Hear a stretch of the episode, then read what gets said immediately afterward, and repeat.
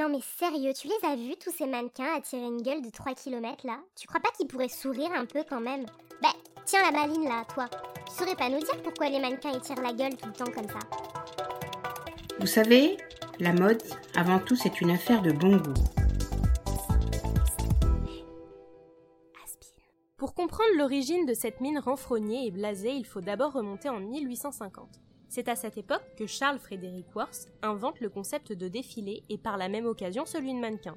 Jusqu'alors, les mannequins, c'était le terme utilisé pour qualifier les bustes en poids de type Stockman, ou ceux qu'on peut retrouver dans les grands magasins aussi.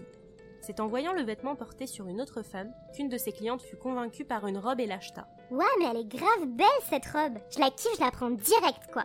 Oui, enfin, à mon avis, c'est pas tout à fait comme ça qu'elle a dû le dire, mais dans l'idée, on va dire que ça devait ressembler à ça. De cette constatation, Charles Frédéric Ward se rendit compte que le fait de voir un vêtement porté était finalement un véritable atout pour séduire les clientes. Et c'est comme ça qu'il fonda le concept de défilé. Ouais, enfin, t'es mignonne, mais tu nous dis pas pourquoi les mannequins ils font la gueule là en fait. hein. Oui, bah, deux secondes, ça vient. Donc, comme je te disais, le concept de défilé a été créé pour présenter les vêtements. Et d'ailleurs, Charles Frédéric Worth le dit déjà à l'époque, le principal, c'est qu'on puisse voir le vêtement en mouvement. La femme qui le porte n'est finalement qu'un support, et sourire attirerait les regards sur son visage. On constate d'ailleurs que ces nouveaux codes continuent d'être respectés quand au début du XXe siècle, le célèbre couturier français Paul Poiret donne une interview dans laquelle le journaliste aurait voulu poser des questions à ses mannequins. Celui-ci aurait alors répondu Ne leur parlez pas, elles n'existent pas.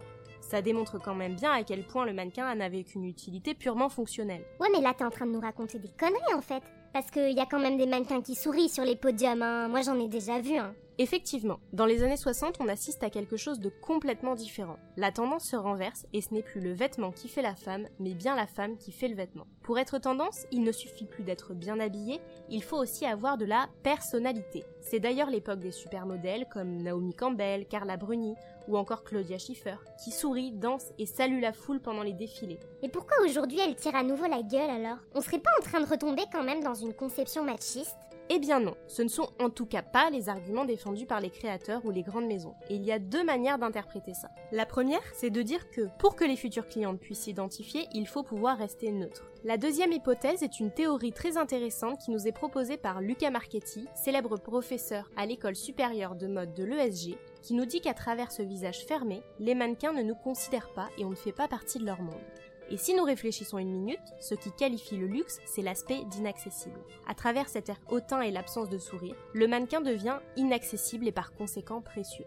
Tu pourras d'ailleurs constater ça à travers les magazines de mode. Tiens, par exemple, prends un magazine comme Marie-Claire ou Biba, qui s'adresse à toutes les femmes et qui traîne d'une information plus grand public. Tu retrouveras la plupart du temps en couverture et dans le magazine des femmes souriantes, auxquelles tu peux facilement t'identifier. En revanche, si tu prends un magazine comme Vogue, qui informe d'une actualité mode plus pointue, t'y trouveras sûrement des mannequins au visage plus fermé. Donc en gros aujourd'hui on verra plus jamais de mannequins sourire. C'est quand même à nuancer. Aujourd'hui, quelques créateurs demandent à leurs mannequins de sourire. Par exemple, les shows de Jean-Paul Gaultier sont réputés pour mettre en avant des mannequins adoptant des poses excentriques et on peut sans problème y apercevoir des mannequins tout sourire si sa collection se veut positive. En tout cas Jean-Paul Gaultier s'il voulait être vraiment stylé il aurait pu s'associer à une grande star. Euh, c'est-à-dire? Bah genre il aurait pris une meuf méga bonne, méga connue et ça aurait été son icône.